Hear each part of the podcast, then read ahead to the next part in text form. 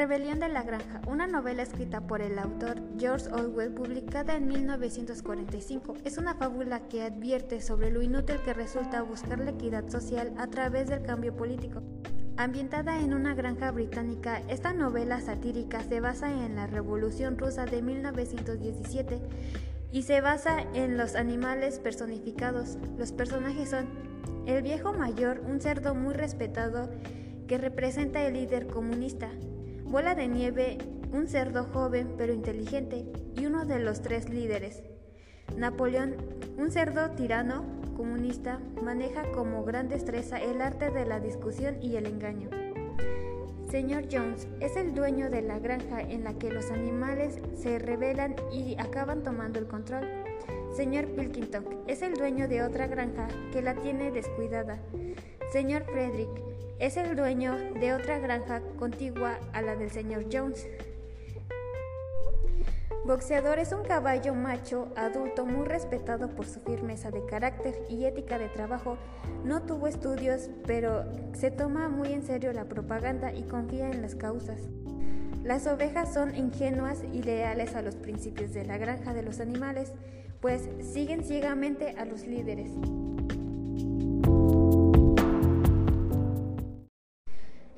Comienza con el viejo mayor convocando a una reunión en la granja con todos los animales.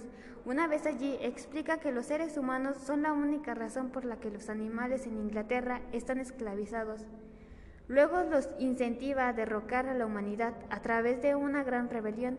Por último, exclama, todos los hombres son enemigos, todos los animales son camaradas. El viejo mayor muere unas noches más tarde y el resto para los animales se prepara para la rebelión bajo el liderazgo de Bola de Nieve y Napoleón. Una noche el señor John se desmaya de lo borracho que estaba y se olvida de alimentar a los animales. Ellos tienen tanta hambre que irrumpen en el cobertizo y echan al señor Jones de la granja. Napoleón y Bola de Nieve intentan una doctrina a la que le llaman animalismo. Reducen sus principios a siete mandamientos. 1. Todo lo que camina en dos patas es un enemigo. 2. Todo lo que camina en cuatro patas o tiene alas es un amigo. 3. Ningún animal usará ropa. 4. Ningún animal dormirá en una cama. 5. Ningún animal beberá alcohol. 6. Ningún animal matará a otro animal. 7.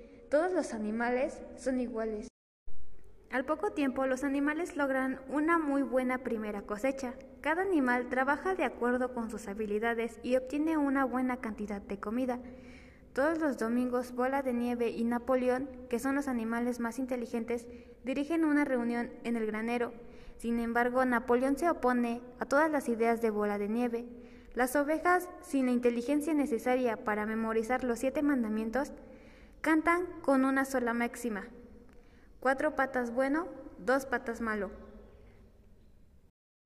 A medida de que pasa el tiempo, los cerdos aumentan su control sobre el resto de los animales y se otorgan a sí mismo mayores privilegios, similares a los que tenía el señor Jones. Reprimen las preguntas y protestan de los animales, amenazándolos con el regreso del amo. Durante este tiempo, Napoleón confisca nueve cachorros recién nacidos y los incluye en un desván para educarlos, haciéndolos absolutamente leales a él. Por su parte, el señor Jones, con la ayuda de otros granjeros, intentan recuperar su granja, pero fracasa.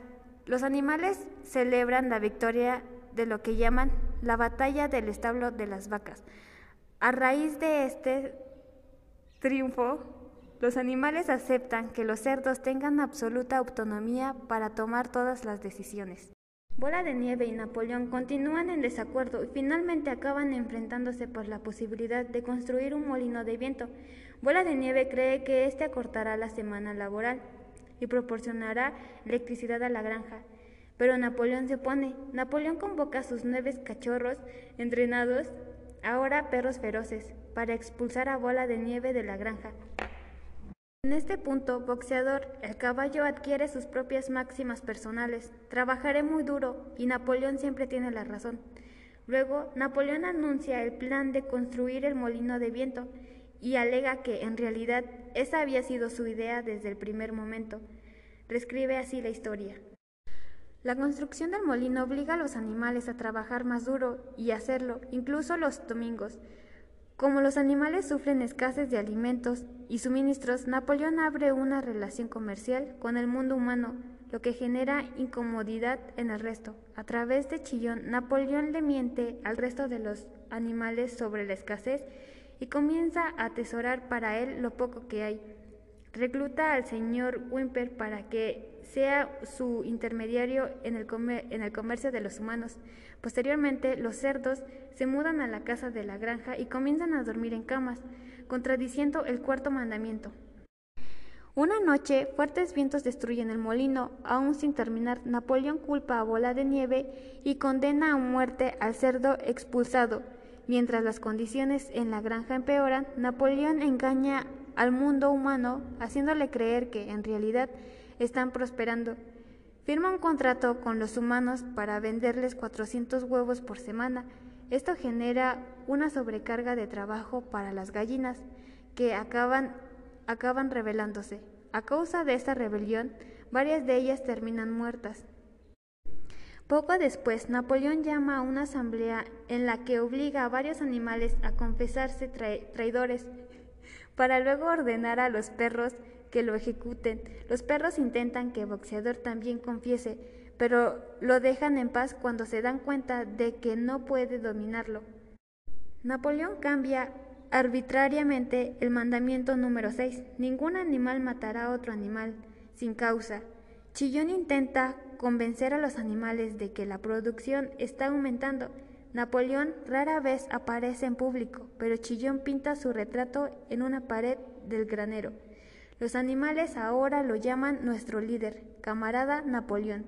Ellos le atribuyen todas las desgracias a Bola de Nieve y todos los logros a Napoleón. Finalmente, el molino de viento está listo y lo nombran Molino Napoleón.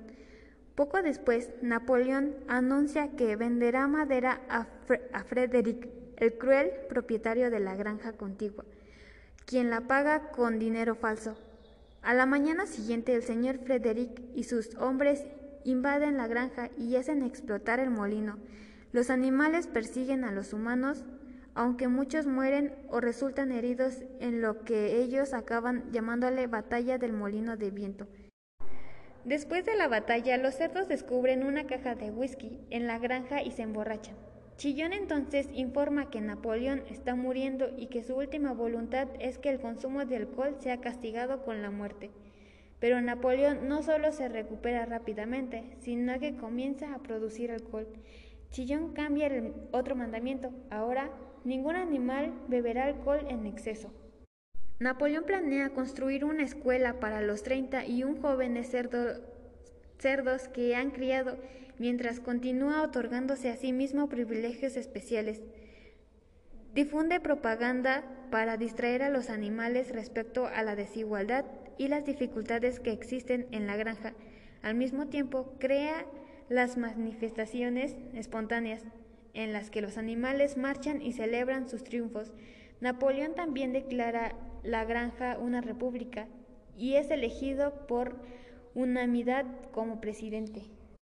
Los animales continúan trabajando en exceso, sobre todo boxeador. Un día, a causa de un esfuerzo desmedido en el trabajo, boxeador se derrumba.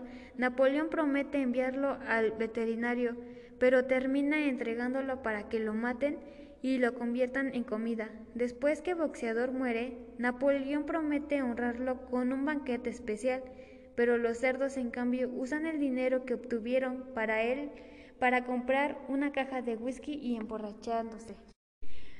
Pasan los años, la población de la granja aumenta y solo unos pocos recuerdan la rebelión. Las condiciones siguen siendo duras a pesar de las mejoras tecnológicas. Un día, Chillón les enseña a las ovejas a cantar. Cuatro patas bueno, dos patas mejor. Mientras los cerdos caminan por el patio sobre sus patas traseras, los otros animales están horrorizados. Los siete mandamientos también han sido reemplazados por una sola máxima. Todos los animales son iguales, pero algunos animales son más iguales que otros. Los cerdos siguen otorgándose a sí mismos más privilegios. Napoleón celebra un banquete de conciliación con otros granjeros. en el que anuncia que los animales ya no se llamarán entre sí camarada, y declara que los símbolos de la rebelión serán despojados de la bandera de la granja. El resto de los animales se asoma por la ventana y ve a los, a los humanos y a los cerdos jugando el póker, sin poder distinguirlos los unos a los otros.